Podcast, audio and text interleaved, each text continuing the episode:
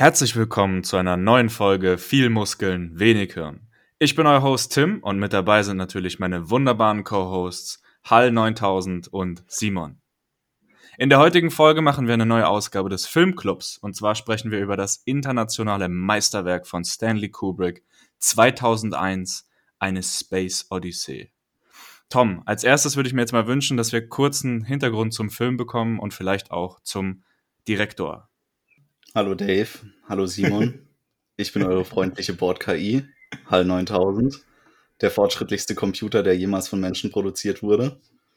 Und ich gebe euch jetzt ein paar Hintergrundinfos. Und zwar ähm, ist äh, 2001 äh, Odyssey im Weltraum oder Space Odyssey einer, wenn nicht der monumentalste Science-Fiction-Film, der jemals produziert worden ist. Also der wird auch teilweise als bester Film aller Zeiten gehandelt. Und ähm, es ist ein Machwerk von äh, Stanley Kubrick und die Uraufführung des Films ist im Jahre äh, 1968 gewesen. Das ist exakt ein Jahr vor der ersten bemannten Mondmission des Menschen.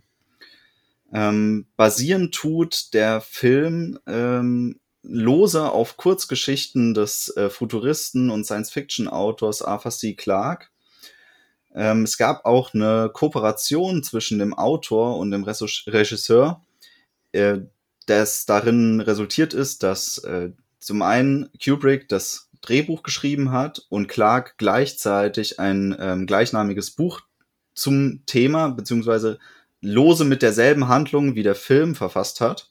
Es unterscheidet sich an ein paar kritischen Stellen voneinander. Vielleicht kommen wir darauf noch zu sprechen. Ich äh, kenne beides, sowohl den Film als auch das Buch. Monumental ist der Film deswegen, zum einen, weil er schon damals mit den bestmöglichen Mitteln äh, gedreht wurde, wodurch die visuellen ähm, Eigenschaften des Films überhaupt nichts verloren haben. Also es, man kann sagen, der ist zeitlos. Der kann sogar noch eine ganze Weile mitaltern, weil theoretisch ist der Film in einer Auflösung von 16 oder 18K gedreht worden. Das heißt, wir können noch deutlich bessere Bildschirme produzieren und uns diesen Film immer wieder in äh, neuen Release-Versionen angucken die Auflösung wird immer mithalten können. Faszinierend ist auch der komplette Setaufbau des Films. Also der Film war unfassbar teuer für die Zeit, in der er produziert worden ist. Namentlich wurden 10,5 Millionen, äh, doch Millionen US-Dollar für die Produktion des Films ausgegeben. Geplant waren circa 5 Millionen. Also äh, nicht nur der Release-Zeitpunkt des Filmes hat sich während der Produktion immer weiter nach hinten verschoben, auch wurde er natürlich immer teurer in der Zeit. Das hat sich aber gelohnt, weil die Aufbauten, die Settings, die Kubrick produzieren lassen hat für den Film, waren zu der Zeit das Beste, was es überhaupt gab. Und ihr werdet sie nie mehr in einem anderen Film sehen, weil Kubrick alle Sets zerstört hat. Das ist ein klassischer Kubrick. Das ist ein richtiger, richtiger Boss-Move. Ja, tatsächlich äh, war ganz lustig. Ich habe es mir auf Amazon Prime angeschaut gehabt und da gab es immer so ein paar äh, Annotationen auf der Seite, wenn man die eingeblendet hatte und eben diese eine Space Station, die, sage ich mal, so ein bisschen rotieren kann, ähm, die wurde an sich irgendwo in einem Feld in England irgendwo gefunden. Tatsächlich einer, die nicht zerstört wurde. Und kurz nach dessen, deren Fund äh, wurde sie von irgendwelchen vermummten Vandalen zerstört. Also auch ganz wilde Story. Ähm, auf jeden Fall danke dir schon mal für, das Intro. Ähm, wir werden auf jeden Fall wieder Spoiler drin haben. Also ähm, falls ihr den Podcast, äh, den, den Film noch nicht geschaut habt, würde sagen, jetzt ist auf jeden Fall die Zeit, wenn nicht jetzt, dann dann. Äh, wann, wann, dann wann. Ähm, wie hat euch der Film gefallen? Wie fandet ihr ihn? Also absolutes Meisterwerk, muss ich sagen. Das ist, ähm, ich habe es dann am Anfang, bevor wir es, bevor wir es besprochen hatten, diesen Film zu benutzen, hatte ich mal recherchiert, weil ich auch andere Filme von Stanley Kubrick schon geguckt habe. Aber dann habe ich gesehen, okay, 2001, einer, also Kritik war dann einer der besten Filme aller Zeiten. Und dann wurde ich natürlich skeptisch, weil ich mir gedacht habe, hm, naja, gut, ein Sci-Fi-Film aus den 60ern ist jetzt schon, weiß ich nicht, ob der so gut ist, aber hat mich absolut von den Socken gehauen. Ey. Also wirklich ein richtig, richtig guter Film. Die Story absolut genial.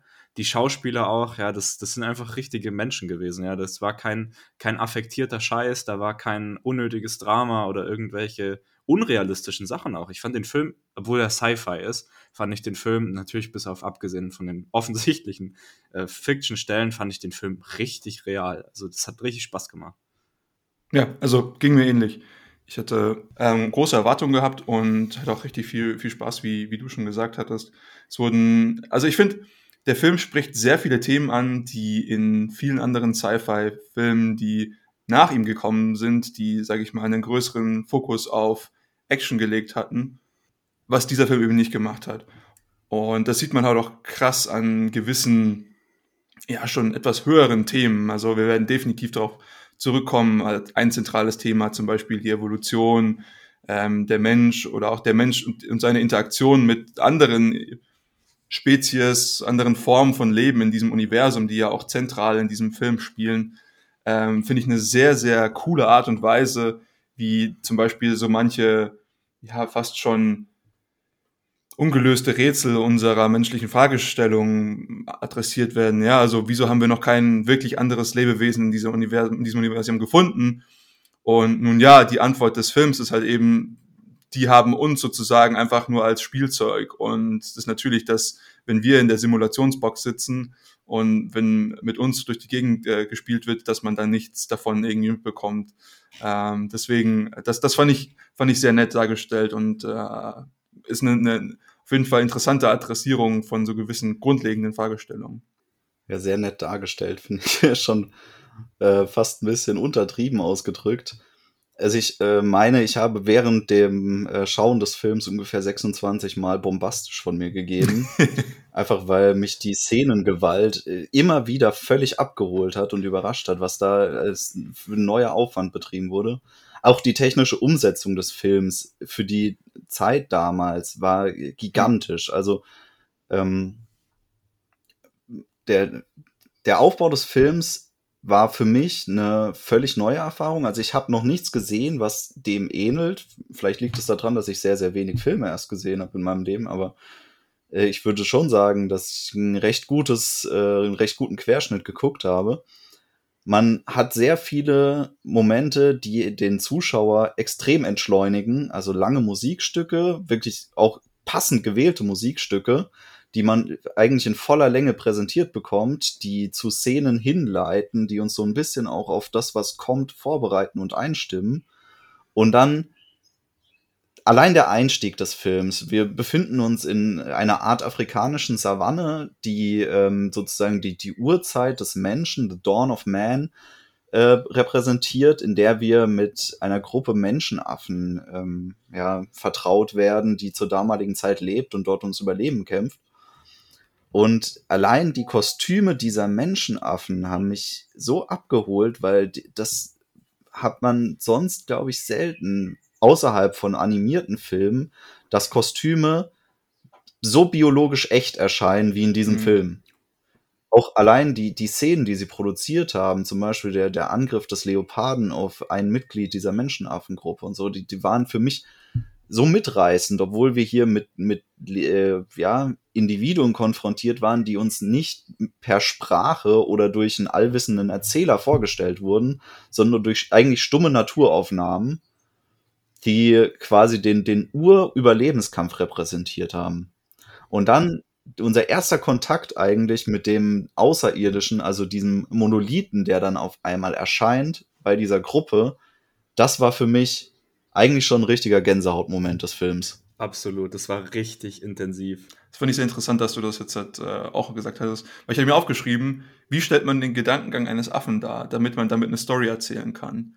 Ja, und äh, ich finde, das ist sehr ganz, ganz gut gemacht worden. Auch lustigerweise, dieser Angriff dieses Leoparden, das, das wurde alles praktisch gefilmt. Ja, also sie hatten einfach einen Typen in diesem Affenkostüm und der ist dann einfach von dem Leoparden angefallen worden. So, das ist halt absolut wild, ja ähm, ja, muss, muss man sich auch erstmal trauen. Aber gehen wir, gehen wir doch gleich mal auf die Szene rein, weil das natürlich den ganzen Ton des, des Films auch irgendwie angibt und auch die, die Story so einleitet, so wie ich das vorhin beschrieben hatte. Wir, der Mensch, als kleines Spieltierchen von einer viel, viel größeren Macht, äh, hier jetzt irgendwelchen Aliens. Und man hat sozusagen, wie du schon gesagt hast, den Kampf ums Überleben. Und auf einmal bekommt der Mensch irgendwie so die Idee, Mensch, Werkzeuge, klingt nach einer guten Idee. Das heißt, er nimmt irgendwie so einen Knochen rauf und merkt, damit kann er irgendwie Sachen kaputt hauen. Und das ist natürlich jetzt erstmal das Nonplusultra. das finde ich sehr cool, weil dieser Gedanke des Werkzeugs, hier halt der Knochen, mit dem er dann zum Beispiel die anderen äh, Affen, Menschenaffen, ich habe herausgefunden, das ist äh, Australopithecus, auch dank äh, Amazon Annotation, äh, eben von dem Wasserloch vertreibt und dann somit sozusagen diese, diese anderen Menschenaffen dominieren kann. Und ich hatte mir so eine lustige Notiz gemacht, äh, Mensch plus Werkzeug gleich ABFFE. Und äh, das ist so eine, so eine Story, die sich, oder so, eine, so ein gewisser Faden, der sich durch, diese, durch diesen ganzen Film zieht. Ja? Also man hat auch einen recht abrupten und großen Sprung. Ja? Wir haben The Dawn of Man, ja? der, der Anfang der Menschheit, der Menschheitsgeschichte. Und die nächste große Szene ist dann der Mensch im Weltall schon. Also man überspringt schon einiges.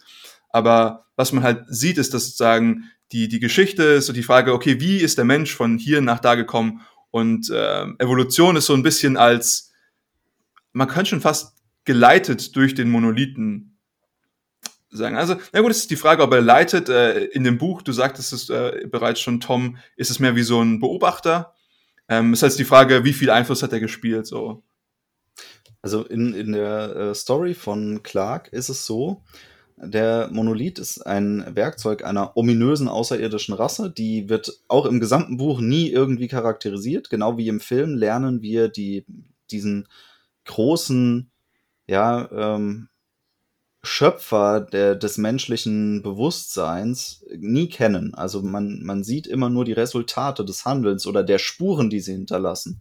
Eben diesen Monolithen. Und da ist schon ein bisschen der erste Unterschied zwischen der filmischen Umsetzung und dem Buch, dass in der Szene des Monolithen ist es so, dass wir im Film eigentlich nur sehen, diese Affen nähern sich dem Monolithen langsam, ein bisschen zögerlich, berühren ihn und in der Folge entwickeln sie dann so ein Grundverständnis davon, was es bedeutet, Werkzeug einzusetzen. Und damit dominieren sie dann auf einmal ihre Umwelt. Das ist im Buch ähnlich aufgebaut. Also man lernt diese Affengruppe kennen, dass sie total wehrlos in ihrer Umwelt sind. Sie können sich eigentlich nur von irgendwelchen Wurzeln ernähren. Ähm, sämtliche Säugetiere um sie rum haben eigentlich keine Angst vor Menschen. Er stellt keine Bedrohung dar. Er ist zu schwach, um irgendein anderes Tier zu erlegen.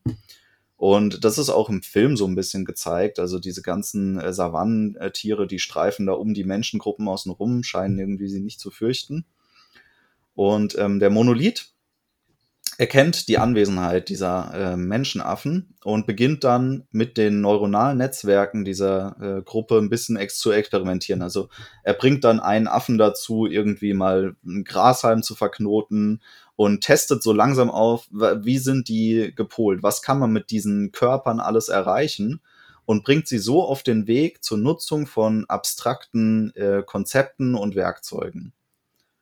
Und eigentlich ist es nur eine Art Anstoß. Und mich hat das sehr erinnert an die Soma-Theorie. Also die Soma-Theorie ist ein bisschen anders. Und zwar ist äh, die Soma-Theorie basiert darauf, dass der äh, Urmensch, der Menschenaffe, zum Zeitpunkt seiner Bewusstseinsentwicklung äh, psychoaktive Stoffe konsumiert hat in der Natur, zufälligerweise. Also man geht davon aus, irgendwelche Pilze gegessen hat und dann abgetrippt ist.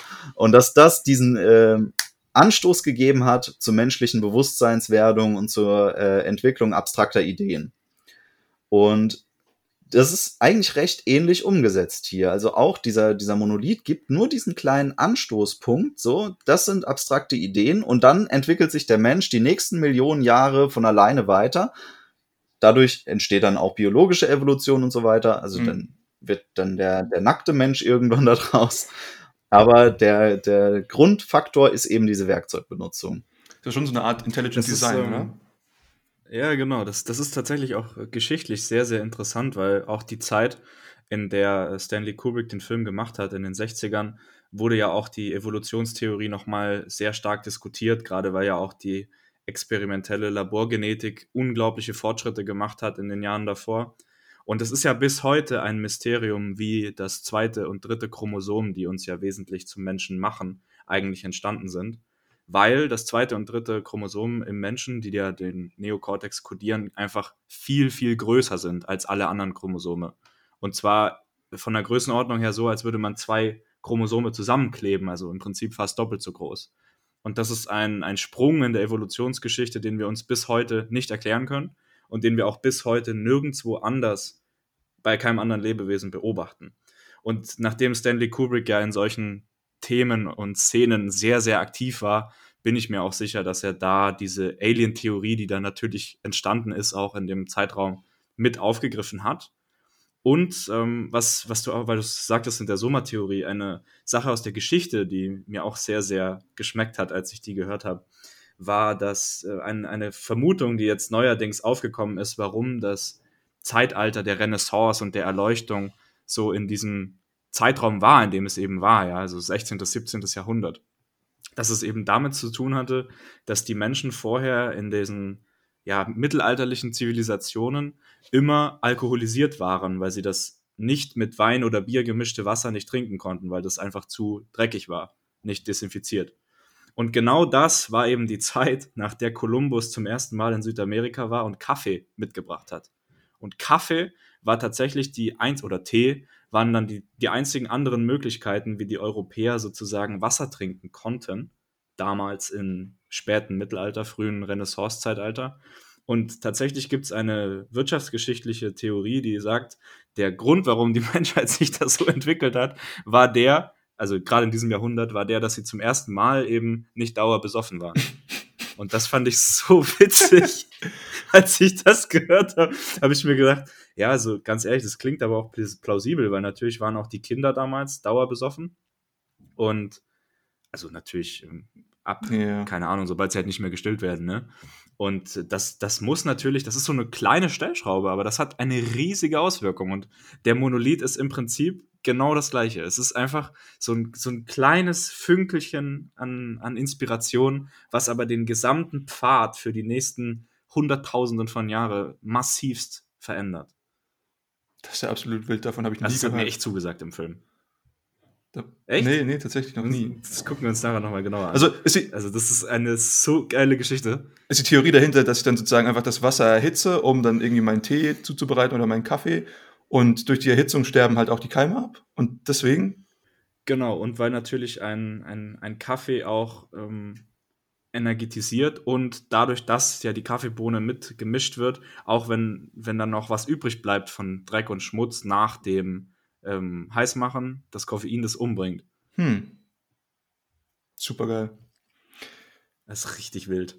Zurück zum Film und, und den Werkzeugen. Es gibt diese eine sehr berühmte Szene, die am, sozusagen am, am, am letzten Ende dieser, dieser ersten In Einführung ist, wo dieser Affe dann den Knochen nach oben wirft und dieser Knochen hat dann die Form von diesem Raumschiff und dann morpht die Szene eben in dieses Raumschiff super, super coole Inszenierung, ja, ein super cooler Cut äh, für die nächsten, in die nächsten hunderttausenden Jahre dann später, in denen die Menschheit dann eben die, die Raumfahrt für sich entdeckt hat und können ein bisschen so ein bisschen drauf eingehen. Ich, ich fand es sehr interessant.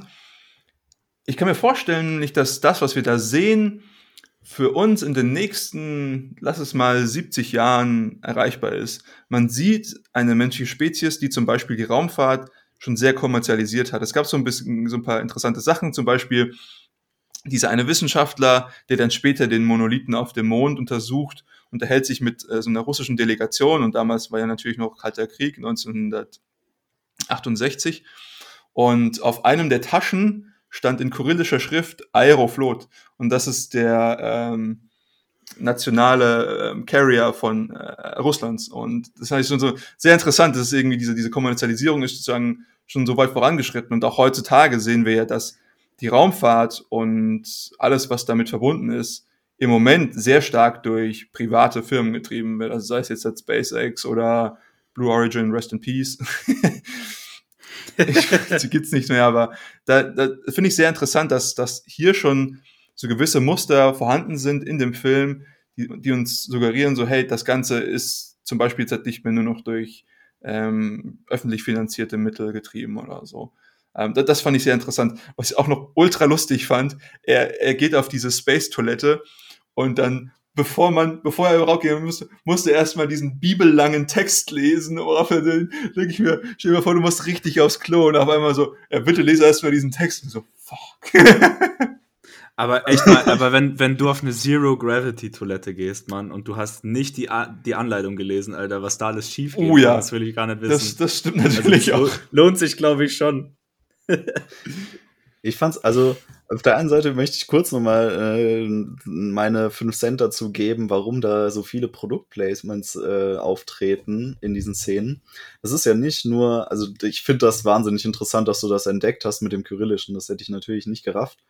Aber was man auch sieht, ist zum Beispiel, dass ähm, auf dieser Mond, äh, nee, auf der Zwischenbase, auf der er ist, wo er sich mit den Wissenschaftlern unterhält, dass die äh, zur Hilton Hm, Group ja. gehört, also zur Hotelkette. Und äh, diese ganzen äh, Produktplatzierungen sind tatsächlich ein äh, Kind der Not gewesen, weil er Gelder für den Film noch reinholen musste zwischendurch. Und deswegen hat er unfassbar viele ähm, Product Placements in dem Film untergebracht. Auch das Besteck, also das, die, ähm, das Space-Besteck, was sie benutzen, ist eine Kultmarke, die äh, durch den Film auch heute noch viel gekauft wird. Man muss auch dazu sagen, übrigens, diese 10 Millionen, die sie in den Film investiert haben, die haben sich trotzdem absolut gelohnt. Der hat alleine in den Kinos schon weit über 100 Millionen Dollar eingenommen. Und ähm, an alle, die wissen, was Inflation bedeutet, also 100 Millionen in den 60ern, das ist heute ein Arsch voll Geld. Also der, der Film hat sich wirklich richtig gelohnt. Vor allem für die, die da Werbung gemacht haben. Aber was wirklich wild ist, ist, finde ich, wie oft diese Szene adaptiert worden ist mit diesem Mhm. Knochenwurf. Und zwar habe ich in der Recherche äh, tatsächlich äh, rausgefunden, dass die in diesem neuen Barbie-Film auch äh, umgesetzt worden ist. Habe ich tatsächlich einen Kommentar gelesen, wo einer gesagt hat, ich habe mir den Film nur angeguckt, weil die eine Anspielung gemacht haben im neuen Barbie-Film. Fand ich auch lustig, dass die Wirkungskette so rum war. Ja, also wenn ihr nächsten Filmclub Barbie heilen möchtet, abstimmen. Nein. Der Wille des Barbie bei Volkes. Stanley Kubrick. Aber was ich auch interessant fand, war die Entwicklung der, der Raumfahrt, die illustriert worden ist in dem Film. Und zwar ist ja das alles noch hardcore sketchy, als er diesen, ähm, diese Mondmission macht, weil ähm, da überall noch Zero Gravity ist. Und dann diese Stewardess, die zum Beispiel das Essen serviert, ja, mit so äh, Klettschuhen auf äh, irgendwelchem Klettuntergrund sich die ganze Zeit fortbewegt, was wirklich faszinierend ist von, vom, äh, von der Theorie her. Weil, wie gesagt, zum Zeitpunkt, äh, als der Film produziert worden ist, gab es ja noch keine bemannte Raumfahrt. Die war da erst im Ja. Entstehen. Also war weit fortgeschritten, klar. Und er hatte technische Berater, die das alles wussten. Aber trotzdem, alle Umsetzungen, die mit der Raumfahrt zu tun haben, hat äh, Kubrick sicher mit seinem Beraterstab irgendwo selber überlegt und hat versucht, die möglichst äh, detail- oder wissenschaftsnah umzusetzen. So zum Beispiel dann auch später in der Szene, also ich springe jetzt mal kurzzeitig vor und dann können wir wieder zurück-switchen, ähm, äh, wo wir dann die Mission zum, äh, zu den Jupitermonden äh, verfolgen. Äh, da bewegen sich die Passagiere die meiste Zeit in einem runden Raumschiffkörper, einen Teil. Und die Idee dahinter ist, dass es eine Zentrifuge ist, die durch die Zentrifugalkraft quasi äh, die Schwerkraft ausgleichen kann, damit sich die Passagiere die ganze Zeit normal bewegen können. Ja. Das fand ich eigentlich wirklich interessant äh, von der Idee her umgesetzt. Ja, das, das ist auch die Basis für alle, alle anderen Sci-Fi-Filme danach gewesen, weil das halt auch physikalisch einfach schlüssig ist. Also du hast halt im Weltraum keine Direction, weil du keinen Pull hast irgendwo von keiner Masse. Und dann muss man sich die Direction halt oder die Richtung halt selber geben, indem man das Ding einfach spinnt. Und das haben die einfach so geil gemacht, weil sie das echt gebaut haben. Mhm. Das, das gab einfach keine Fehler im Rendering und so und die Grafik war einfach wirklich gut, weil die das halt echt gebaut Ja, haben. ist alles praktisch. Und das hat mich in jeder Szene so fasziniert, dieses Raumschiff. Ey, wirklich Nicht, Hammer. nicht, dass uns die Physikfreaks da draußen auseinanderreißen. Äh, ich glaube, es ist die Zentripetalkraft und nicht die Zentrifugalkraft. Die wirken nämlich gegengesetzte Richtung. Aber Ja. Side Note. nee, aber tatsächlich, äh, ja, ähm, ich hatte auch äh, nachgeschaut und die hatten sozusagen einen sich drehenden, rotierenden Körper, der sich mit ungefähr 5 km/h gedreht hatte und hatten dann darin gefilmt. Und diese Aufnahmen äh, spielen das sehr, sehr, sehr gut wider, wie, sie, wie, man das, wie man das ansehen würde. Wir sind jetzt halt in dem Film, ich würde mal so sagen, so in der ersten Stunde angelangt, so die 50, 60 Minuten Marke überschritten und dann haben wir eben den zweiten Kontakt des Menschen mit dem äh, mit den Aliens beziehungsweise über den Monolithen mit den Aliens und das Ganze ja hat irgendwie so ein bisschen dargestellt. Der Mensch hat dann irgendwie diese die, die, der Monolith sendet eben diese Wellen aus und äh, der Mensch hat dann irgendwie nicht die beste Reaktion darauf. Ähm, ist halt irgendwie wie so ein hoher, unangenehmer Ton. Und dadurch weiß der Mensch irgendwann, ah, okay, der nächste Monolith ist dann eben bei den Ringen des Jupiters, wie du es vorher angesprochen hattest, Tom. Das heißt, dahin geht die nächste Mission. Und auf die Monde, ja, genau. Und sozusagen dann kommt ein zentraler neuer Charakter des Filmes vor, ähm, nämlich, wir haben schon gespoilert, Hell 9000.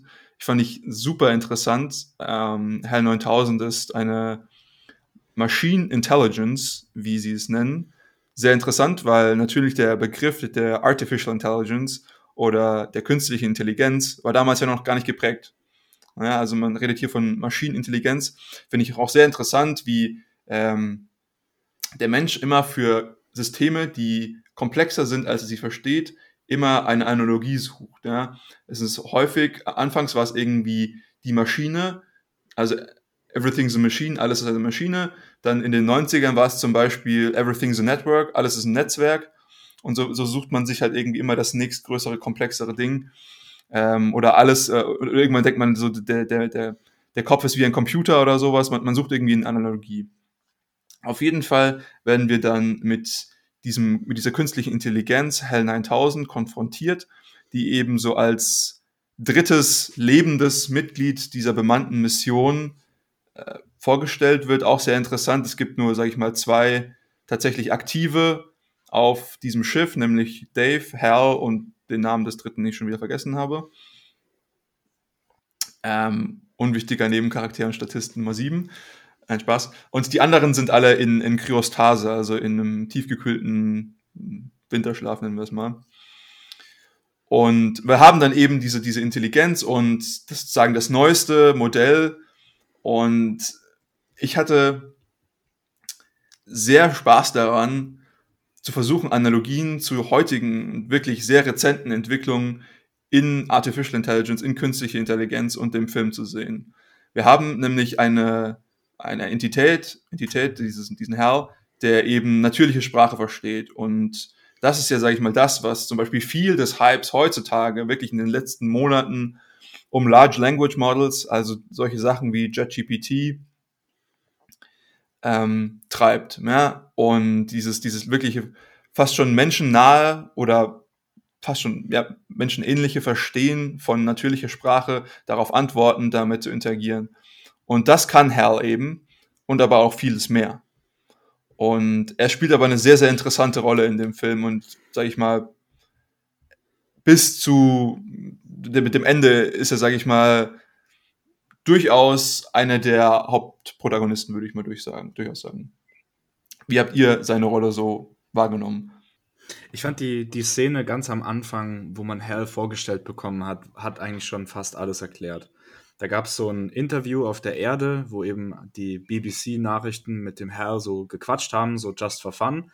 Und ähm, da hat schon der ähm, Moderator der Fernsehsendung, der dieses Interview geführt hat, schon angesprochen, ja, er hat irgendwie mitbekommen das Gefühl, dass dieser, dieser Roboter, dieser Herr, diese Maschine, diese künstliche Intelligenz sehr stolz darauf ist, dass er bisher noch keinen Fehler in seiner gesamten Lebensspanne gemacht hat. Und ähm, das hat schon meiner Meinung nach den Grundton gesetzt dafür, wie die Geschichte sich weiterentwickeln wird, weil diese Maschine eben so stolz war. Habt ihr das auch so mitbekommen? Fand ich sehr lustig. Er hat nämlich einer der, den, der menschlichsten Fehler gemacht, die es wirklich gibt. Und zwar denkt Hal, ähm, ja, Evidence of Absence is Absence of Evidence. Äh, nur weil ich noch nie einen Fehler gemacht habe, sagt er für sich, heißt ich werde nie einen Fehler gemacht haben. Also das Argument ist sozusagen, der, der Beweis von Absenz ist nicht die Absenz von Beweis. Und das ist einer der größten Fehler, die man, sag ich jetzt mal, nicht nur in der Statistik, aber auch in seinem normalen Leben begehen kann. Und zu sagen, nur weil ich etwas noch nicht beobachtet habe, heißt es nicht, dass es nicht existiert.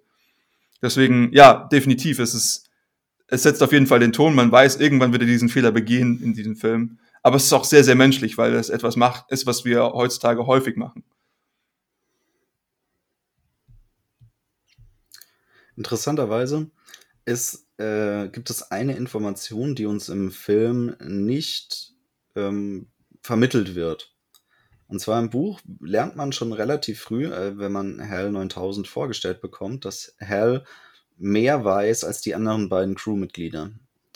Also äh, Dave Bowman und ähm, der andere hieß äh, Frank Poole sind äh, sozusagen die, die äh, Oberkommandanten ähm, der Discovery. Und Hell 9000 ist eigentlich mehr oder weniger der Ersatzkommandant, äh, aber eigentlich nur das neuronale Netzwerk des Schiffs. Er hat wenig Entscheidungsgewalt selber. Weiß allerdings mehr über das eigentliche Missionsziel der Discovery als die beiden menschlichen Besatzungsmitglieder. Und das bekommen wir im Film nicht vermittelt. Da ist, kommt das ein bisschen so rüber, als wären alle ungefähr gleich mit, den, mit dem Ziel der Mission vertraut. Und ähm, Hell hält sich aber in einer Art Arroganz für unfehlbar, begeht aber dann halt einen Fehler. Und durch diesen ähm, Streit entsteht dann der größere Konflikt. Im Buch ist es so, dass Hell die ganze Zeit einen Konflikt austrägt, indem er zur Geheimhaltung verpflichtet ist und das Missionsziel durchzuführen hat. Also das ist äh, indiskutabel. Das Missionsziel steht an vorderster Stelle und Hal ist darauf ähm, ausgelegt, also ist darauf ähm, ja, geteacht worden, genau das zu erfüllen. Und weil er das eben tut, ähm, gerät er immer wieder in Konflikt mit den beiden ähm, menschlichen Besatzungsmitgliedern die nicht Bescheid wissen, die denken, das ist eine, eine äh, Forschungsmission, dass sie sich einfach so ein bisschen diesen Planeten und die Monde angucken und dann wieder zurückgehen zur Erde. Und eigentlich ist es ja so, dass sie das Signal dieses Mondmonolithen verfolgen, das auf einen der Jupitermonde äh, ausgerichtet war. Ich finde es super interessant, weil er hat sozusagen dieses größere Ziel und die komplette Crew ist sozusagen, hindert ihn, dieses Ziel so ein bisschen daran zu erreichen. Und hier ist es noch klar.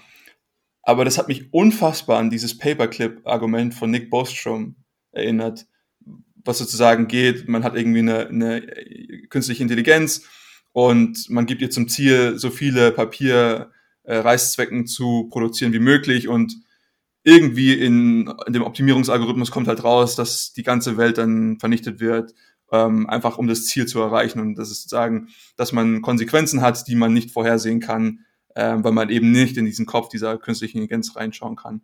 Und das fand ich super interessant, weil an sich ist es genau das gleiche Argument. So, man hat die, diese künstliche Intelligenz damit ausgestattet, zu sagen, hey, bring die Leute dahin und ähm, trotzdem geheim halten.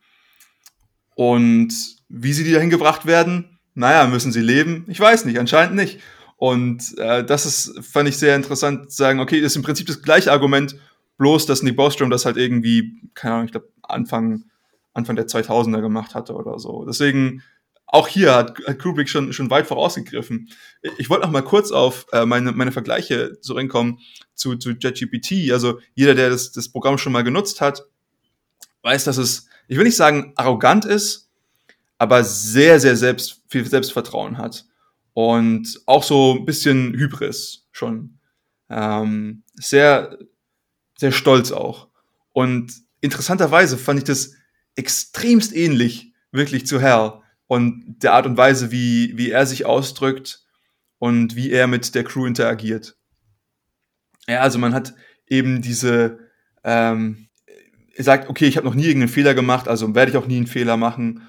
Und die Art und Weise, wie er sich ausdrückt, er, es, es, es gibt nur eine Szene, wo er mal wirklich einen Zweifel formuliert. Und äh, auch wenn er sagt, okay, zum Beispiel dieses Teil wird in drei Tagen zu 100 Prozent äh, eine Fehlfunktion haben, aber bis dahin wird es zu 100 Prozent irgendwie durchlaufen. Und dieses, ja, das, das finde ich sehr interessant. Und auch andere, ein bisschen anders im, im Machine Intelligence ist auch dass die Crew auch so ein paar, ich sage mal, Rückhalte hat, wenn es zu der Interaktion mit Hell angeht. Sie finden es so ein bisschen uncanny, weil sie wissen zum Beispiel nicht, hat er jetzt Emotionen oder nicht? Oder drückt er diese Emotionen einfach nur aus, weil er weiß, dass das im Menschen eine gewisse Reaktion auslöst? Kann er sozusagen einfach nur Empathie vortäuschen, ohne sie wirklich oder ohne den wirklichen internen Prozess durchzugehen, ohne das, das Mitfühlen zu haben? Und auch das ist ein Problem, was wir in unserer heutigen Arbeit und Forschung mit künstlicher Intelligenz zwar noch nicht direkt haben, aber es gibt schon erste Fälle. Ja, also es gibt diesen Fall von, von dem Forscher, der eben mit seiner KI interagiert hat und die dann Angstzustände beschrieben hat oder ein, ein Gefühl von Angst abgeschaltet zu werden. Und daraufhin war dieser Forscher, na gut, mein, meine KI hat ein, Selbst, äh, ein Selbstbewusstsein und, oder ein Bewusstsein überhaupt. Und natürlich ist es schwer für uns nachzuvollziehen, dass es wirklich so ist. Aber gleiches machen äh, eben Dave und Frank auch mit, mit Hell durch, habe ich so das Gefühl. Und sie bekommst, also ein Problem, das wir definitiv noch lösen müssen, wenn wir denn weiter intendieren, KI voranzutreiben. Sie aber nicht gelöst haben. Die haben nämlich am Ende einfach Spoiler, Hell abgeschaltet. Zumindest großteils. Ich finde es unfassbar spannend, dass du diesen Fall jetzt beschrieben hast, in dem tatsächlich eine KI äh, Angst vorm Abschalten äußert. Und zwar ist dieses ähm, Abschalten ja auch der kritische Punkt, an dem Hell ähm, so ein bisschen zum Selbstläufer wird und anfängt, Crewmitglieder umzubringen. Und das ist ähm, Film und im Buch gleichermaßen der Fall. Im Film ist es so, dass die beiden Crewmitglieder aufgrund der Risiken, die damit einhergehen, dass Hal ähm, schlechte Entscheidungen trifft, beziehungsweise einfach Fehler macht, ähm, dass sie sich entschließen, okay, wenn es blöd läuft, müssen wir ihn abschalten und Hal bekommt das mit, dass sie über diese Möglichkeit reden. Und äh, gelangt dann zu dem Schluss, dass er das verhindern muss, indem er die beiden Crewmitglieder ausschaltet. Im Film ist es so, Hell sendet dieselbe Fehlermeldung, sie stellen fest, ja, war irgendwie nicht so, vermitteln das an die Bodencrew. Die Bodencrew sagt dann so, hey ja, unsere Hell-Computer haben auch irgendwie gesagt, dass da kein Fehler vorliegt, also muss eure Hell-Einheit irgendwie einen Fehler im System haben und das müssen wir mal checken. Und ähm, zwar finde ich das da ein bisschen interessanter, und zwar wollen sie Hell kurzzeitig ausschalten, und das Schiff dann von äh, über die Erdkontrolle aussteuern. Das heißt, eine Hell-Einheit von der Erde übernimmt die Rolle von Hell im Schiff und sie checken das Programm im Schiff einfach und nehmen es dann später wieder in Betrieb. Aber für Hell 9000 gibt es dieses Prinzip der Abschaltung nicht. Also Clark beschreibt es so, dass Hell ja eigentlich nur schlafen geschickt wird zur Überprüfung und dann später wieder aufwachen kann, aber er versteht nicht, was das ist. Für ihn ist Abschalten Sterben. Und durch, dadurch, dass er mitbekommt, dass die Erdübertragung diesen, ähm, ja, diesen Befehl geben möchte, Hell abzuschalten, dreht er dann komplett durch und fängt dann an, äh, rumzumarauden und äh, bringt Crewmitglieder um. Also zwei Wege zum, zum selben Ereignis, aber der Grundgedanke dahinter ist, dass Hell eigentlich keine Idee davon hat, wie seine Existenz tatsächlich, ähm, ja, definiert ist. Also er weiß nicht, wo seine Grenzen sind. Ist, äh, für ihn ist eben in seiner Welt das Abschalten sein Ableben. Und das führt dann zu diesen drastischen Reaktionen, die er zeigt. Was auch vielleicht eine, eine lustige Verbindung ist, weil du es gerade ansprichst mit dem Abschalten. Hell hat ja die Verantwortung über die Crew Crewmitglieder, die in der Hibernation Chamber sind. Und die Assoziation für ihn kann ja durchaus sein, dass Abschalten so ist, wie wenn er jetzt diese Kryokammer abschalten würde. Weil er hat ja die, die Vital-Stats von den Crewmitgliedern da drin und er kontrolliert das ja. Und er weiß ja, wenn er das abschaltet, dann sterben die.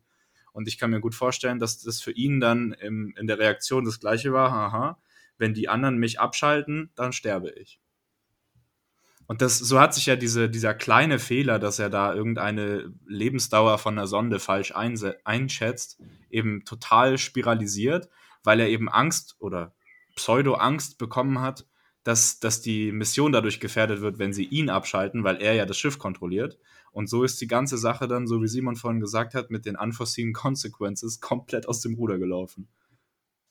Ja, also, so wie ich das auch verstanden hatte, hatten sie ursprünglich ja auch künstliche Intelligenz dafür eingesetzt, weil die Steuerung, die komplette Steuerung des Schiffs sonst zu kompliziert ist. Und, oder beziehungsweise die ganze Reise dahin. Und das finde ich ja auch schon mal einen interessanten Gedanke. Weil man sieht nämlich immer nur, naja gut, wir haben jetzt halt eben diese schon Abhängigkeit von dieser Technologie. Und ich war sehr an unsere Folge vom letzten Mal äh, erinnert, an, an Ted Kaczynski und seine Einschätzung zur Technologie. Wir haben auf jeden Fall diese Abhängigkeit. Total. Und sie geben ihr Leben in die Hände dieses, dieses Programmcodes. Und, aber was man halt nicht sieht, ohne Herr wäre diese Reise wahrscheinlich nicht möglich. Weil wir eben nicht die, die, die Kapazität hätten, das Schiff zu steuern, alles zu managen, etc. Und in der Story 2001 ist es ja auch wie so eine Art Skill-Check. So, haben wir jetzt die ausreichenden Skills, um zu diesen Koordinaten des nächsten Monolithen zu kommen. Und hat sozusagen die Menschheit sich weiter, weit genug entwickelt, um eben das Werkzeug künstliche Intelligenz einzusetzen für ihre Zwecke. Und wir bestehen diesen Skill-Check in dem Film.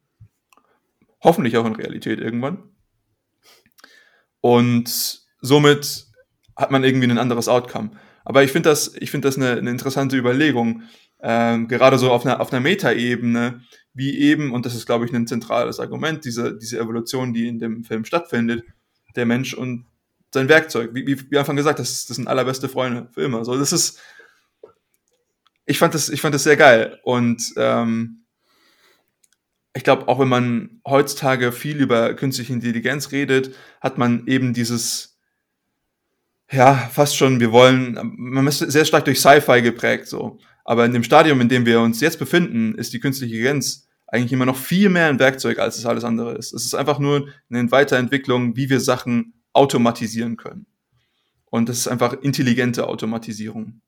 Um diesen Werkzeuggedanken nochmal auszuführen, vielleicht auch in, in Reflexion zu dem, wie es der Film darstellt, kann ich mir auch vorstellen, dass es so ein, der, der erste Monolith war sozusagen so ein Inspirationsquell, aber auch so ein Test. Sind sie in der Lage, den, ähm, die, die einfachen natürlichen Werkzeuge, also die, die Natur als solche zu dominieren, oder? Ihren direkten Lebensbereich. Und dann der zweite Test war sozusagen der Monolith auf dem Mond. Sind sie denn in der Lage, ihren Planeten verlässlich zu verlassen und auch wieder zurückzukehren und das zu untersuchen? Also so die, die Werkzeuge nicht nur auf der Erde, sondern auch galakt intergalaktisch, um das mal ein bisschen überspitzt auszudrücken. Und dann der letzte Test ähm, auf der Jupiter-Mission war sozusagen, sind sie denn in der Lage, eine Intelligenz zu programmieren, also für sich selbst zu erschaffen, neue Intelligenz zu erschaffen, die Probleme lösen kann, die sie selber nicht lösen können. Ja. Und nachdem das dann auch gemeistert wurde, kommen wir eben zum, zum letzten Teil des Filmes. Vielleicht wollen wir da auch noch mal detaillierter drüber sprechen, weil der ist ja sicherlich der Most Fiction, aber auch der interessanteste, meiner Meinung nach, Teil des Films. Ja. Also nur ganz kurz, ich sozusagen, man hat erst diese Dominierung des physischen Spaces, das ist der Werkzeugkasten Knochen und Raumschiff, und dann hat man die Dominanz des Informationsspaces, eben die, die künstliche Intelligenz. Und so lässt sich das sehr gut einteilen. Aber du hast recht, der letzte Teil des Filmes ist absolut wild, absolut trippy. Ähm, auch die Länge dieser Sequenzen, die da vorkommen, ich fand's, ich fand's absolut wild. Es gibt noch eine kleine Ergänzung zu, zu diesem Intermezzo mit der Moonbase äh, Clavius. Und zwar ähm, im Buch ist es so, dass der ähm, dieser Wissenschaftler, ähm, dieser Dr. Haywood Floyd, kommt auf die Clavius Base und lernt dort die Menschen, die dort leben, kennen. Und das im Film äh, sind es ja mehr oder weniger so ein paar anonyme Forscherli, die da rumhängen. Und im Buch ist es so, dass diese Mondbasis ja schon eine ganze Weile existiert. Und zwar so lange, dass dort Menschen gezeugt und aufgewachsen, äh, gezeugt wurden und aufgewachsen sind. Das ist die ersten Spaceborn Menschen mhm. quasi.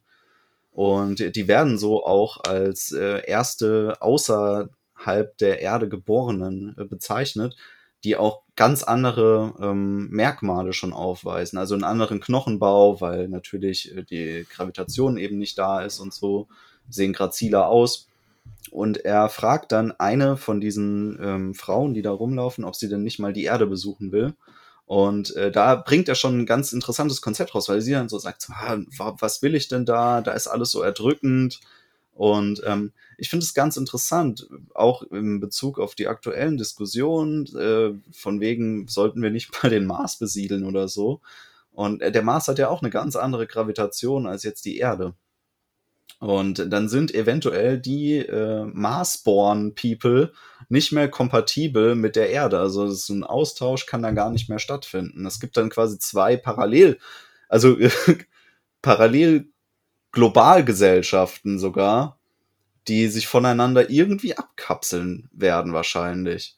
Allein durch die krassen biologischen Unterschiede, die auftreten. Also es ist relativ interessant, sich auch über solche Konsequenzen Gedanken zu machen. Und da fand ich auch ähm, dieses, dieses Voraussehende von Clark sehr interessant, dass er die Problematik irgendwie noch mit anspricht. Es sind ja nicht nur Parallelgesellschaften, es sind ja dann im Prinzip unterschiedliche Spezies. Fast schon. Parallelen mhm. Menschheiten. Aber ich meine, irgendwann wird es soweit ja. kommen. Also wir werden nicht für ewig nur auf der Erde bleiben und wir werden als Spezies intergalaktisch uns dann in verschiedene Subspezies weiterentwickeln. Also ja, die Frage, wann ist das erste, wann wird das erste Kind außerhalb der Erde geboren? Das ist eine super spannende Frage. Ich, ich, ich könnte es nicht beantworten. Challenge accepted, oder? Ja, es ist schon, es sind, es sind wilde Konzepte, die da angesprochen werden. Große Fragen. Und äh, die Frage, die, die es jetzt zu klären gilt, ist, ähm, wer findet den ersten Monolithen? Hm. Ja. Das ist auch eine Challenge jetzt an die Zuhörer. Guckt vielleicht mal bei euch im Garten. Bisschen buddeln.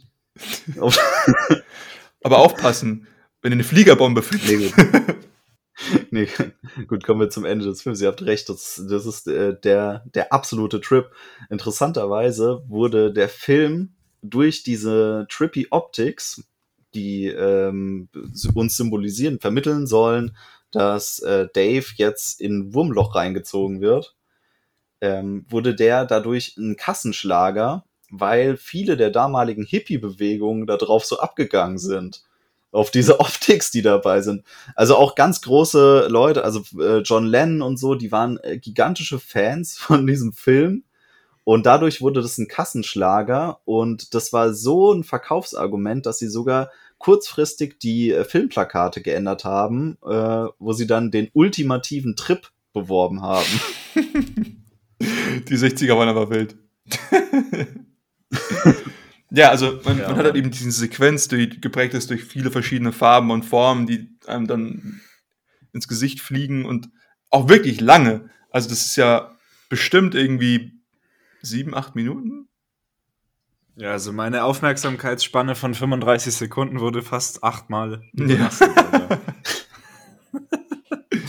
Aber man hat, ich habe wenigstens an Dave in dem Film gesehen, weil man hat ja immer wieder mal sein Gesicht gesehen, wie er da durchs Wurmloch pfeift und dann hat man seinen Gesichtsausdruck gesehen. Der war noch mehr überfordert als ich auf jeden Fall. Auch diese, diese Aufnahmen, diese Nahaufnahmen von, von seinem Auge und seiner Pupille und seiner Iris, wie die sich ändern, die Farben, das war wirklich sehr trippy. Also ich kann die Hippies gut verstehen. Ähm, nun gut, äh, Hal fliegt durch, äh, nicht Hal, pardon, Dave fliegt durch dieses äh, Wurmloch durch und kommt auf einmal gealtert in einem, ja, Renaissance eingerichteten Zimmer an. Ähm, natürlich eine Anspielung jetzt auf die äh, Relativitätstheorie und dem unterschiedlichen Vergehen der Zeit, je nachdem, wie schnell man sich bewegt, im Vergleich zu sozusagen dem Rest, was auch immer der Rest dann sozusagen definiert wurde. Und sieht sich dann in diesem Raum, was sozusagen für uns dann einfach nur die klarere Definition ist von, ah, okay, das ist jetzt gerade der Experimentierkasten der Aliens, wo sie uns noch, noch besser mit irgendwelchen Stöckchen äh, anpoken können. Und er sieht sich dann sozusagen dann noch älter beim Essen und dann wirft er dieses, ich glaube, Weinglas oder Wasserglas nach unten, bückt sich danach und schaut dann nach oben und sieht sich dann auf seinem, auf seinem Todesbett liegen. Und äh, dann vor sich nochmal das letzte Mal der Monolith, der letzte Skillcheck anscheinend bestanden. Und äh, Dave wird zum Space Baby transformiert. Also da gibt es auch wilde Theorien, die ich mir danach im Netz durchlesen durfte. Ähm, hat super viel Spaß gemacht. Ähm, aber war sozusagen sehr interessant, weil ich hatte anfangs gesagt, der Monolith ist irgendwie ein Zeichen für Evolution und ein Fortschritt oder gerade vielleicht auch so ein, fast schon ein Phasenwechsel in der menschlichen Daseinsgeschichte.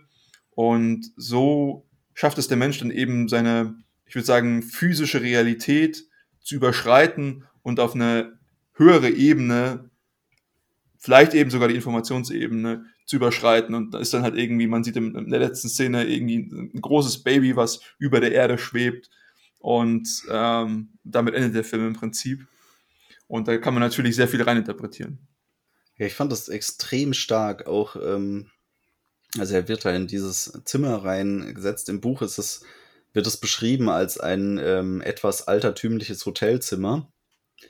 Generell ist die Beschreibung dieser Szenen im Buch ein bisschen wilder als im Film sogar noch, weil ähm, sie setzen Dave eben in irgendein so Hotelzimmer rein und er sieht sich mit äh, vertrauten Gegenständen eigentlich umgeben. Also da sind Magazine und Bücher, ein Fernsehgerät, äh, sogar Essen und Trinken ist dort und er versucht dann auch als erstes irgendwie, äh, glaube ich, ein Bier zu trinken oder so und stellt dann fest, dass das zwar eine Bierflasche ist, äh, dass sich in diesem Gefäß aber alles andere befindet als Bier. Also ist dann irgendeine blaue Flüssigkeit drin, die er trinkt. Und ähm, sämtliches Essen, was er äh, findet, sieht außen äußerlich irgendwie nach was Bekanntem aus. Und innen drin ist dann immer, immer irgendwie dasselbe komische blaue Zeug, was ihn aber anscheinend sehr gut äh, nährt. Also er sagt dann, okay, ich werde damit durchkommen, aber es wird sehr eintönig werden. Und auch wenn, äh, als er versucht, irgendwelche Zeitschriften zu lesen, stellt er fest, dass eigentlich alles nur Headlines sind und keine Inhalte präsentiert werden. Und wenn, dann sind es irgendwelche verschwommenen Bilder oder sowas. Und was er auch feststellt, ist, dass sämtliche Einrichtungsgegenstände dem Stand der Erde von vor zwei Jahren irgendwie repräsentieren, was auch mit dem Zeitpunkt der Entdeckung des Mondmonolithen zusammenfällt. Und im Buch wird es so beschrieben, dass der Mondmonolith ein ähm, zweifach gerichtetes Signal aussendet. Also einmal sammelt er Informationen von der Erde, alle möglichen Signale, die von der Erde irgendwie Richtung Mond äh, rüber diffundieren, werden von diesem Monolithen gesammelt und dann mit diesem Strahl, den man auch im Film ja irgendwie umgesetzt hat, mit diesem äh, schrillen Geräusch, was da auftritt, schickt er das dann in Richtung des Monolithen am Jupiter. Und ähm, er äh, schaut dann eben irgendwelche alten Fernsehinhalte von vor zwei Jahren und hat dann diese Erkenntnisszene, wo er durchs Programm zappt und auf einmal den Hotel, äh, dieses Hotelzimmer wiederfindet in einer uralt Soap, die er da guckt halt wo, wo dann irgendeine tra dramatische Szene ist. Und er guckt sich dann auch im Zimmer um, ob dann die handelnden Personen auch irgendwie da sind, was natürlich nicht passiert. Aber interessant ist auch, dass er dann sich dort schlafen legt und dann wieder erwacht als dieses Space Baby, was wir auch im Film in der Umsetzung haben. Wobei uns in beiden Fällen eigentlich dieser Interpretationsspielraum völlig offen gelassen wird, was wir jetzt darunter verstehen, was da passiert ist. Also ob jetzt das irgendwie die neueste Evolutionsstufe des Menschen ist, ob er zum Beispiel irgendwie dieses äh, Alien-Baby ist, was zurückkehrt, weil die Symbolik ja auch sehr stark ist, die uns gezeigt wird im Film. Dieses Baby ist ja genauso groß wie der Planet, die Erde. Ja, also finde ich sehr interessant. Du hast jetzt gerade gesagt, dieses Schlafenlegen ist ein wiederkehrendes Thema. Also wir hatten jetzt vorhin Hell, der auch irgendwie schlafen gelegt wird oder werden sollte und daraus dann eine Transformation entsteht. Also es ist auf jeden Fall eine Transformation. Ähm, ob das jetzt halt irgendwie Hell ist, dieses Baby und, und so weiter, das, wie du sagst, das ist alles am Ende offen. Und ähm, ich hätte einfach nur gesagt, naja gut, das ist immer eine Evolution hin zur nächsthöheren Stufe, äh, wie auch immer das Ganze sein mag, jetzt halt entweder physisch oder metaphysisch, keine Ahnung. Deswegen hat es für mich ganz gut gepasst, als ich gelesen habe, na gut, das ist einfach Hell, nächste Evolutionsstufe, Space Baby, Information Space. Passt irgendwie. Ähm, aber gerade dieses, dieses Aufwachen und dieses Neue, dieses Transformiert, dieser, dieser Phasensprung in, ich bin irgendwas komplett anderes, obwohl gar nicht so viel Zeit vergangen ist, ist schon ein, ein, ein übergreifendes Thema, wo man aber gar nicht so drauf gestoßen wird. So äh, muss man muss man schon ein bisschen drüber nachdenken und der Film lässt einem auch die Zeit zum drüber nachdenken. Ich glaube auch, dass dieser, dieses Thema, was du ansprichst, Simon, und du auch, Tom, mit diesem Schlafenlegen und wieder aufwachen, das, das ist schon auch irgendwie meiner Meinung nach eine Anspielung auf diesen Evolutionsdruck, der eben durch den Tod entsteht. Du hast, du hast gegebene Parameter und du weißt, okay, irgendwann ist es vorbei, deine Zeit ist begrenzt, jetzt ist es an dir, was draus zu machen. Und genau das ist das, was Dave oder Space Baby Dave oder Baby Space Dave am Ende eben überwindet, sozusagen, dass, dass er halt diese banale Sterblichkeit überentwickelt. Er, er ist gestorben, er ist tot, aber er kommt trotzdem als blutjunges neues Lebewesen zurück. Und das ist, glaube ich, dann eine Anspielung auf die nächste Stufe, wie es als Mensch weitergehen könnte, wenn wir uns denn dahingehend entwickeln, dass wir uns von diesem banalen physischen Körper sozusagen lösen können und als Wesen mehrere Life Cycles durchmachen können. Ging es euch eigentlich auch so, dass, dass ihr absolut gecreept wurde durch dieses Baby? Also ich habe noch nie so einen gruseligen Embryo gesehen. Die Augen waren höchst verstörend, da gebe ich dir recht, ja. Aber ich meine, hey, es ist, ist, Science Fiction, so es, ist, es muss ja jetzt halt nicht die Form eines menschlichen Fötus haben. So, es ist ja. Ah, so unterschiedlich war es ja jetzt auch nicht. Also. Nee, aber es war für mich war das schon. Man konnte schon sehen, dass das äh, sehr menschenähnlich war. Also. Genau, menschenähnlich auf jeden die Fall. Die Anspielung ja. war auf jeden Fall, war auf jeden Fall gegeben. Hat halt einen riesen Wasserkopf gehabt. ja, der Megabrain. Ja. Das ist halt der Vorteil, weißt du, wenn man künstlich durch Aliens erzeugt wird und nicht durch irgendeine Hüfte geboren werden muss dann kann man halt auch einen riesen Giga-Mega-Brain entwickeln. Nur mit der Erdgravitation wird es, glaube ich, schwierig mit dem Schwerpunkt. Mm, das stimmt. Wenn du einfach so einen 30 Kilo Körper hast und einen 25 Kilo Kopf obendrauf. Der müsste dann wahrscheinlich einfach mehr viel Muskeln, wenig Hirn hören. ja, also für mich ist ähm, der rote Faden der, der gesamten Erzählung so ein bisschen die ja, metaphysische Versinnbildlichung der Haupteigenschaft des Menschen, also diesem, diesem Fortschritt. Und der Fortschritt, der drückt sich immer wieder durch verschiedenste ähm, Phasen aus im Film. Also erst diesen, diesen prähistorischen, biologischen Menschen, der dann durch die, die primitive Technologie irgendwie avanciert, dann zum heutigen Menschen äh, wird und dann über ja die Überwindung der Technologie, die ihn an den Punkt gebracht hat, dann äh, zu äh, Space Baby Dave wird. Aber keine Ahnung, also ist natürlich ein bisschen äh, dann der, der Eigeninterpretation überlassen, was denn jetzt ähm, der, der Space-Mensch an sich darstellt in, in der Zukunft. Also das ist dann ein Thema für die unterschiedlichsten Futuristen der Welt, die sich da den Kopf drüber zerbrechen können. Aber es ist ja schon der, der Weg des, des menschlichen Seins irgendwie, diesem stetigen äh, Wandel durch Fortschritt, ähm, ja, anheimzufallen. Ja, ähm, stetiger Fortschritt. Ich, ich fühle mich immer wieder an unsere letzte Episode äh, zurückerinnert und wie, wie das, also es ist eine, eine ganz andere Betrachtung von, von Fortschritt und Technologie vor allen Dingen. Ja? Also hier, also man muss natürlich sagen, wenn das übergeordnete Ziel ist, ein Space Baby zu sein, dann sollten wir das so sofort fortführen. Wenn wir halt natürlich andere Präferenzen haben, vielleicht nicht. Aber die, die Art und Weise, wie Technologie dargestellt wird, ist ja durchaus sehr, sehr positiv. Ähm, und, und, natürlich, das ist Sci-Fi und das ist häufig so, dass es dann dargestellt wird. Nicht immer so, gebe ich zu, auf jeden Fall. Ähm, aber man hat auf jeden Fall schon, schon eine gewisse Konnotation und ich glaube auch, das ist ein Zeichen der Zeit. Also damals hatte man ja schon wirklich, man hatte gerade irgendwie das Atom gezähmt, na gut, vielleicht zehn Jahre vorher, aber man war schon immer noch sehr stark in dieser Zeit drin, zu sagen, hey, gerade Fortschritt und so. Also ich glaube, da hat man schon eine, schon eine gewisse Konnotation gehabt mit, mit Fortschritt, Technologie und Entwicklung und eben die Frage mit, was ist der nächste Schritt eben in dieser Entwicklung. Und ich glaube, das ist auch hier, wo ein Filmmacher wie Kubrick eben sehr gut reinkommen kann. Ja, also wir haben Raumschiff so, das kann sich jeder irgendwie noch vorstellen. Aber was kommt danach? So, klar, wir haben irgendwie diese physische Technologie und vielleicht irgendwann der Mensch äh, Maschineninteraktion, Human Brain Computer Face, äh, Human Brain Computer Interfaces, alles Mögliche, aber das ist noch einfach vorzustellen und ich glaube, das ist eben dieses Überschreiten von dem, was man irgendwie mit den aktuellen technologischen Mitteln machen kann und sagen, was ist der, der nächste Step? Und ich finde, das ist eine sehr lustige Interaktion, die dann tatsächlich rauskommt, zu sagen, okay, wir sagen, okay, wir, alles, was wir sozusagen vorher gemacht haben mit Technologie, das ist, brauchen wir gar nicht mehr, wir, wir sind jetzt einfach der Raum an sich selbst.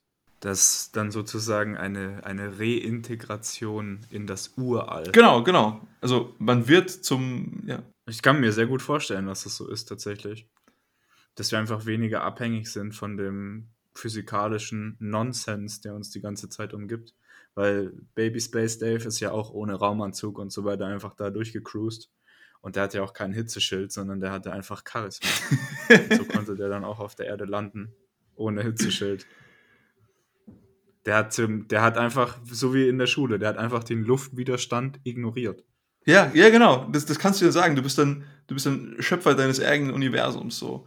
Und was auch sehr interessant ist, der, die Alien-Rasse oder wer auch immer das ist, hat uns ja erlaubt, zu diesem Stadium zu, zu, zu, zu kommen. So, was denn interessant ist, in welchem Stadium befinden die sich denn?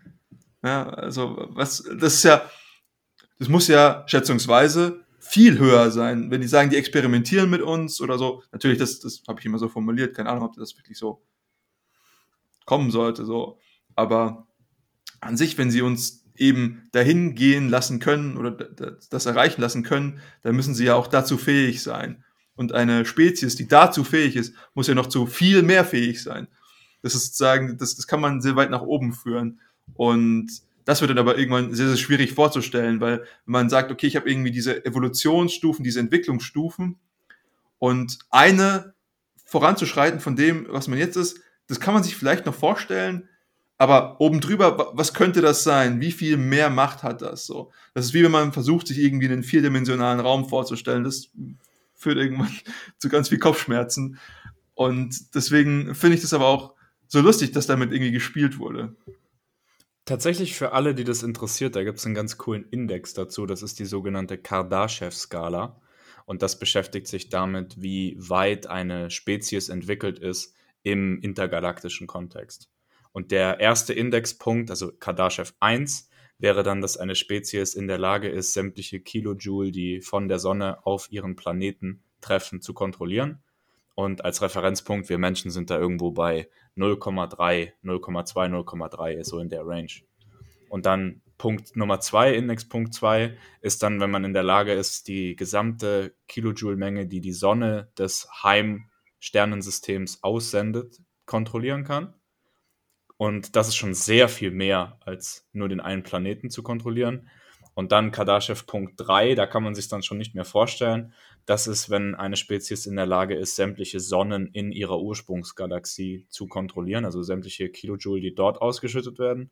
Und dann kommt ähm, Kardashev-Skala Punkt 4. Das ist nochmal sehr, sehr viel größer. Das ist, wenn eine Spezies in der Lage ist, alle Sonnen innerhalb ihres Ursprungsuniversums zu kontrollieren.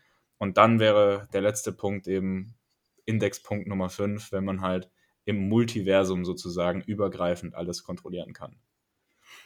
Und anhand, anhand des Beispiels, glaube ich, sieht man, sieht man schon, wie, wie krass die Sprünge sind sozusagen. Und wie man, wie du das gerade gesagt hast, die Spezies, die müsste, also um so uns sowas bieten zu können, müsste sie mindestens eine Zweier, vielleicht eine Dreier-Spezies sein. Für mich hört sich das alles nach äh, New Gen Star Wars, äh, DC, Marvel, äh, Science Mambo Jumbo an. Finde ich nämlich auch, weil, weil an sich dieses, so wie ich das verstehe, Space Dave ist ja schon gar nicht mehr, dem ist ja Energie komplett egal. Also der hat die, die physischen Grenzen seines Daseins komplett überschritten. Also wir, wir, Wissen wir das? Ja, das, das, das ist die Frage. Also an sich nicht, ich, ich mutmaß das, ich, ich interpretiere das so. Weil wenn man nämlich sagt, so, Finn ist es egal, so, er kann irgendwie die, die Gesetze seines Universums so schreiben, wie er möchte, dann funktioniert das vielleicht so. Vielleicht ist das eben eine Spezies, die über viele Universen hinweg eben agieren kann. Und vielleicht gibt es eine weitere Stufe, eine weitere Aggregationsstufe, etwas Größeres über dem Universum oder über dem Multiversum sozusagen. Ne? Also man, man kann versuchen, hier auf verschiedene Ebenen Abstrakt, Abstraktion zu gehen, aber irgendwann hört eben der Punkt auf, wo man die letzte oder die, die höchste Stufe der Leiter hat, die man braucht, um sich festzuhalten, um den nächsten Schritt nach oben zu machen. Und das finde ich halt so lustig, so auf, auf welcher Leiterstufe sind die eben und wie viele Leiterstufen fehlen uns in der Vorstellung, um dahin zu kommen. Was für mich extrem stark ist, ist, dass wir kein Bild dieser ähm, außerirdischen Rasse irgendwie ja. vermittelt bekommen. Das ist ja ein, ein großer Schwachpunkt in den meisten Science-Fiction-Erzählungen, dass dann auf Krampf uns irgendwie so eine Überspezies irgendwie präsentiert wird oder vielleicht auch einfach nur eine menschenähnliche Spezies, was irgendwie genauso ja angreifbar ist im, im Kerngedanken her, weil dann ähm, lässt man sich immer auf einen Spielgrund ein, auf dem die Ideen ins äh, Schwanken geraten. Also wo man dann einfach sagt, ja, okay, das kann nicht sein wegen dem und das kann nicht sein wegen dem. Und deswegen wären wir hier eigentlich mit einer schon gottähnlichen schöpferischen Entität irgendwie ähm, ja konfrontiert. Und mein Eindruck, mein, mein persönlicher Eindruck, jetzt kombiniert aus dem Buch und dem Film zusammen, ist, dass wir hier eine Art ähm, ja, Uhrwerk-Schöpferentität haben, die aber nur intelligentes, bewusstes Leben erschafft. Also nicht Leben an sich, kein, kein, kein Planeten, also biologische Evolution und so, äh, Entstehung von Leben läuft nach ähm, naturwissenschaftlichen Maßstäben in diesen ähm, Systemen ab. Und was wir auch als Zusatzinformation im Buch präsentiert bekommen, ist, dass dieser Monolith auf der Erde nicht der einzige Monolith ist und nicht das einzige Projekt dieser Entität, sondern es wird angedeutet, dass sie das überall machen und dass das immer wieder ein Versuch ist, Bewusstsein zu erschaffen, der aber nicht immer gelingt. Also das ist was, was auch fehlschlagen kann. Das heißt, sie sind da nicht absolut allmächtig und können jedes Lebewesen, was existiert, irgendwie umprogrammieren, sondern sie brauchen auch die entsprechenden Voraussetzungen müssen gegeben sein, damit sie das überhaupt diesen Anstoß geben können. Und deswegen experimentieren sie auch mit diesen Menschenaffen am Anfang und gucken, was ist möglich, kann es funktionieren. Und äh, ja, dann werden diese Brotkrumen mit dieser Brotkrumenspur eben ausgelegt. Und für mich ist es eben ähm, ja eine, eine erweiterte ja, Schöpfer-Story, die uns da präsentiert wird. Also so habe ich es wahrgenommen. In dem Gedanken, man hinterlässt diese Brotkrumen, gibt den Anstoß und entfernt sich dann aber komplett aus dem System und macht dann erstmal nichts mehr solange bis sich eben das ähm, Produkt der Schöpfung wieder selbst bei einem meldet. So im Endeffekt. Ja, genau, das sind eben die Skillchecks. Also ich kann mir auch gut vorstellen, dass die das einfach mit dem, mit dem Monolith da irgendwo inszenieren und dass das am Ende bei denen halt im Pay-TV läuft. Ja, ja, weißt du, das ist, dann hast du halt einfach verschiedene und dann hast du halt einfach, was weiß ich, Biggest Loser und sowas. Also ja, genau. Biggest Loser, aber mit Speziesentwicklung. Wer stirbt aus? Wer bleibt dabei? Uh, schon wieder nukleare Komplettauslöschung. Mensch. Und dann gibt es immer so Highlight-Videos äh, auf bei deren TikTok, wo die einfach 300.000 Jahre Menschheitsgeschichte in so einem 15-Sekunden-Short zusammenfassen. Und heute zu den Bloopers. Mit irgendeinem so Dank-Beat im Hintergrund. ja. Ja, am Ende ist es alles wie bei Rick und Morty, Mann. Aber man könnte fast tatsächlich da eine Theorie draus spinnen mit diesem Hotelzimmer-Setting, wo sie dann die Infos gesammelt haben und dann versucht haben, so ein menschliches Habitat nachzubauen, wo sie dann gesagt haben, ah ja, da sind Menschen unterwegs, so muss das aussehen und dann setzen wir den Typen da einfach rein. Ja, und die Information, dass das alles zwei Jahre alt ist, zeigt ja auch, wie weit die weg sind. Ja, das war einfach dieser Übertragungszeitpunkt von dem äh, Mondmonolithen. Naja, oder der sendet halt dauerhaft, aber es dauert halt, bis es ankommt. Eine Spezies, die so mächtig ist, kann, glaube ich, die Lichtgeschwindigkeit überschreiten. Es kommt aber darauf an, wie viel Budget dieser Fernsehsender hat, den die da betreiben. Kann ja sein, dass das so ein Hinterhof RTL ist und dass die einfach nicht genug Geld haben für Überlichtgeschwindigkeit-Übertragung. Meinst Die machen Trash-TV, Simon, was das erwartest ist einfach du? Sapiens, äh, Homo Sapiens RTL 2, meinst du? ja, ich hoffe es mal für uns nicht. Ähm, ja, also man, man kann auf jeden Fall so, so einige Theorien daraus spinnen. Aber ich finde, das macht diesen Film auch so, so interessant und so, so, so, so mächtig. Ähm, du hast vorhin gesagt, dass man die, das, das außerirdische Wesen oder Spezies, Entität nie sieht. Ich habe auch irgendwann mal gelesen, dass an sich wollte Kubrick sogar welche zeigen, aber dann hat tatsächlich das Budget nicht ausgereicht. Aber das hat den Film umso stärker gemacht, weil so kann man eben darüber rätseln, ob es irgendwas wirklich tatsächlich Supernatürliches ist, was halt eben gar nicht in unserer physischen Realität existiert und was sich nur eben durch diese ähm, Monolithen manifestiert in unserer Realität. So wie man das ja häufig auch mit vielen Religionen hat, die sich dann einfach nur über irgendwas manifestieren, um uns irgendwie einen Hinweis zu geben oder uns irgendwas zu zeigen. Und ähnlich, wie du auch schon gesagt hast, es ist auch dieser, dieser Art Schöpfergedanke oder dieser, diese Schöpferähnlichkeit, die man mit diesen, diesen Aliens und dieser Entität verbindet. Ähm, von daher macht es den Film nur umso stärker, dass man jetzt halt nicht irgendwelche grauen Viecher mit riesigen Glubschern und einem Monsterkopf sieht. So, also. Gott sei Dank, ey. Also auch zum Beispiel ein anderer Alien-Film, Arrival, der ist auch noch gar nicht so alt. Den fand ich eigentlich auch richtig gut. Aber dann kam halt irgendwann mal, hat man halt die Aliens gesehen und dann waren das so schwarze Oktopusse, die da einfach so durch, durch die, irgend so ein Gas geschwommen sind und das war einfach so lame. Ich mir auch gedacht, ey, das war gut, dass Kubrick keine Kohle mehr hatte, ey, weil da hätten sie es nur verkackt. Es ist so viel besser, weil man, man weiß einfach nichts. Es könnte sein, dass es einfach Gott selber war und ihm war einfach mega langweilig. Und er ist Hilton-Fan, deswegen hat er das nach dem Hotel nachgebaut. Ich denke, es ist gäbe schon die Möglichkeit, gewisse außerirdische Entitäten darzustellen, die dem in irgendeinem Maße gerecht werden, aber das hätte so viel Interpretationsspielraum genommen, dem, ähm, dem Film, dass die, die Botschaft an sich dahinter, beziehungsweise es gibt ja eigentlich keine so direkte, klare Botschaft des Films, sondern die, die Stärke des Films ist seine Interpretierbarkeit durch den Zuschauer oder durch den, denjenigen, der, auf den es projiziert wird. Und dass das nicht kaputt gemacht wurde dadurch, ist so wertvoll wie fast nichts in dem Film. Wobei man ja sagen muss, dass dieses Thema der, der ähm, Selbstinterpretation des Gezeigten eigentlich fast immer komplett stark umgesetzt wurde. Das Einzige, wo ich ein bisschen äh, davon äh, weggekommen bin, war diese Exposition, wo uns Hell 9000 und ein bisschen die Crew erklärt worden ist.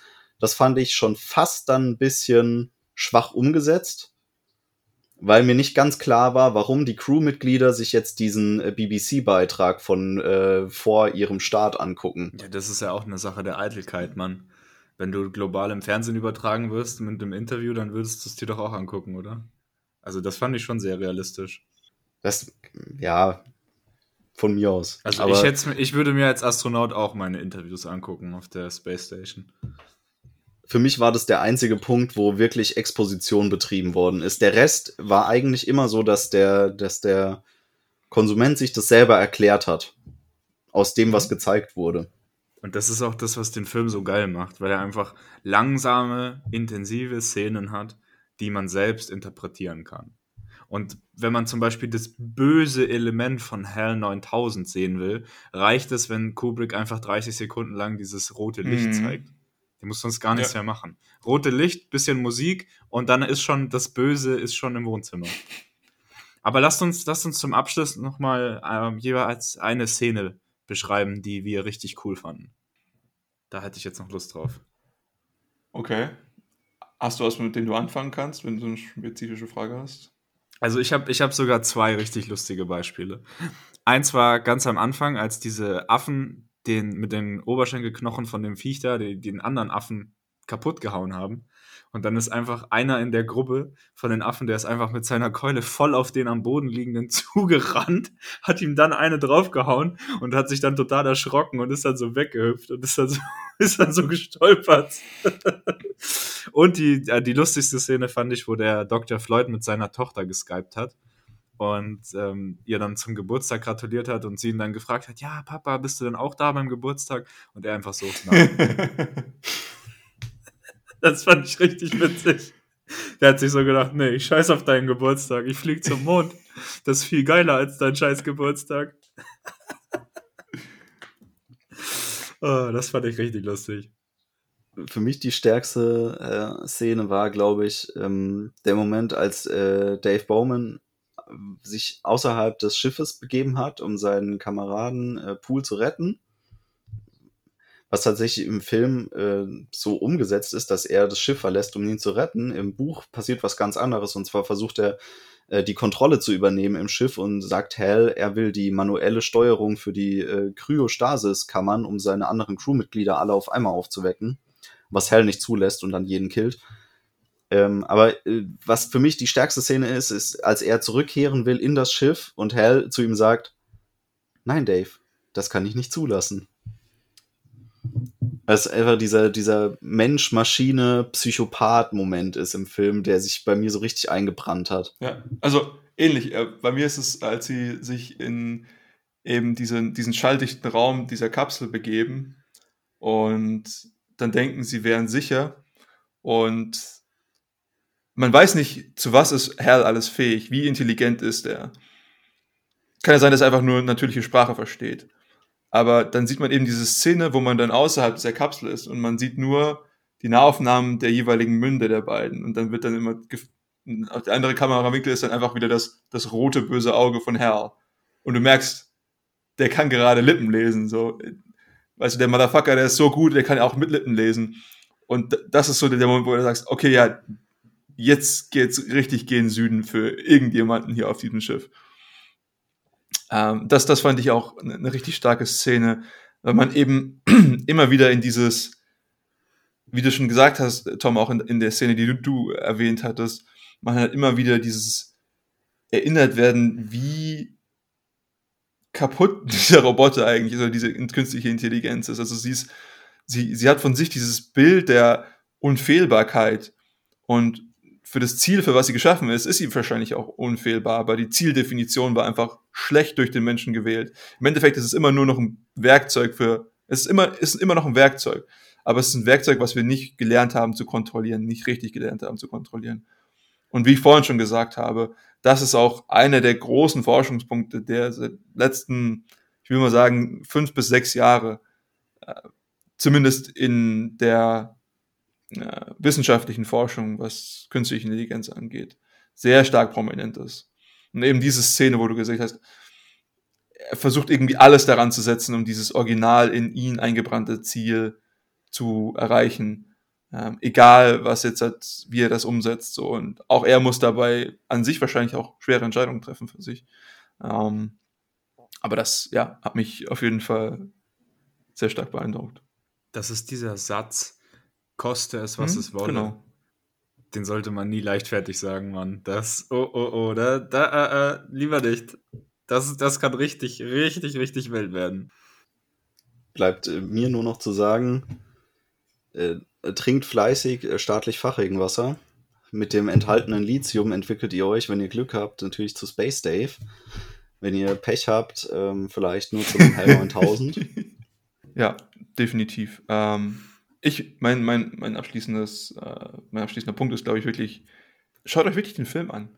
Es gibt so viele interessante Sachen, die man daraus, also wir haben jetzt über so viele Sachen geredet, die nicht explizit in dem Film drin sind aber die irgendjemand von uns sich gedacht hat, gefühlt hat oder vielleicht einfach nur irgendwie versucht hat, daraus zu extrapolieren.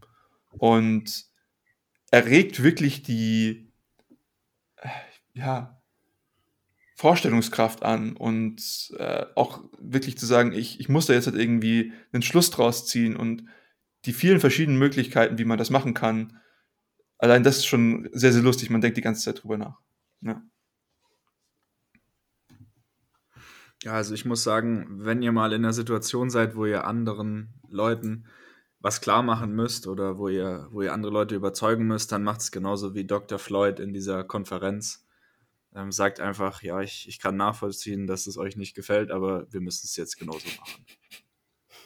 Brauchst die Autorität. Das hat nämlich in dem Film einfach, das hat einfach, das hat einfach richtig gezogen, wo er gesagt hat, ja, wir müssen das jetzt geheim halten, dass wir Alien-Leben entdeckt haben und jetzt haben wir eine Cover-Story und ich weiß, dass die euch nicht gefällt, mir gefällt sie auch nicht, aber wir machen das jetzt trotzdem. So. Ich merke schon, der Haywood war der Lieblings. Und alle haben geklatscht. Perfekt. Ich fand den richtig lustig, ja. Vor allem, wie der am Anfang einfach er ist ja alleine in diesem Raumschiff drin. Ja, die Stewardessen versorgen ja nur ihn. Er ist der einzige Passagier. Und er hat die Möglichkeit, hier durch den Weltraum zu fliegen und Mondtourismus zu betreiben und neues außerirdisches Leben zu entdecken. Und was macht er? Er sitzt einfach in seinem Recliner-Chair und pennt die ganze Zeit, Alter. Der war schon so oft auf dem Mond in seinem Leben. Ihn hat es gar nicht mehr interessiert. Der hat nicht mal sein Essen angefasst. Der hat da einfach nur rumgechillt und geschlafen. Äh, genau, es gibt zwei Szenen, wo er pennt. Der war abgebrüht, Mann. Im Buch ist es tatsächlich so, dass er das Essen gar nicht haben will, weil er sich immer wie ein Säugling vorkommt, wenn er an diesen komischen, ähm, das, das, sind ja da noch so Getränkepackungen, die sie da bekommen. Die, die frühen äh, Phasen der Weltraumnahrung. Später kriegen sie ja dann was tatsächliches serviert. Ähm, er, er will das nicht, weil ihm das unangenehm ist, immer aus diesem Trinkpäckchen sich zu ernähren. Verständlich.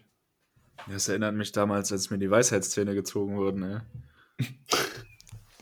ja, damit ähm, würden wir uns natürlich bei, eure, bei euch äh, bedanken für eure Aufmerksamkeit. Wir hoffen, wir konnten zumindest in kleinen Zügen die, die, Grandiosität dieses Films und seine Implikationen an euch weitergeben. Schaut ihn euch an, er ist wirklich gut. Und falls ihr irgendjemanden kennt, der auch über diese Diskussion und Space Days reden möchte, äh, bitte gerne weiterleiten, da würden wir uns sehr drüber freuen teilen und was auch immer ihr damit machen könnt. Und ich würde sagen, macht's gut, bis zum nächsten Mal mit Barbie.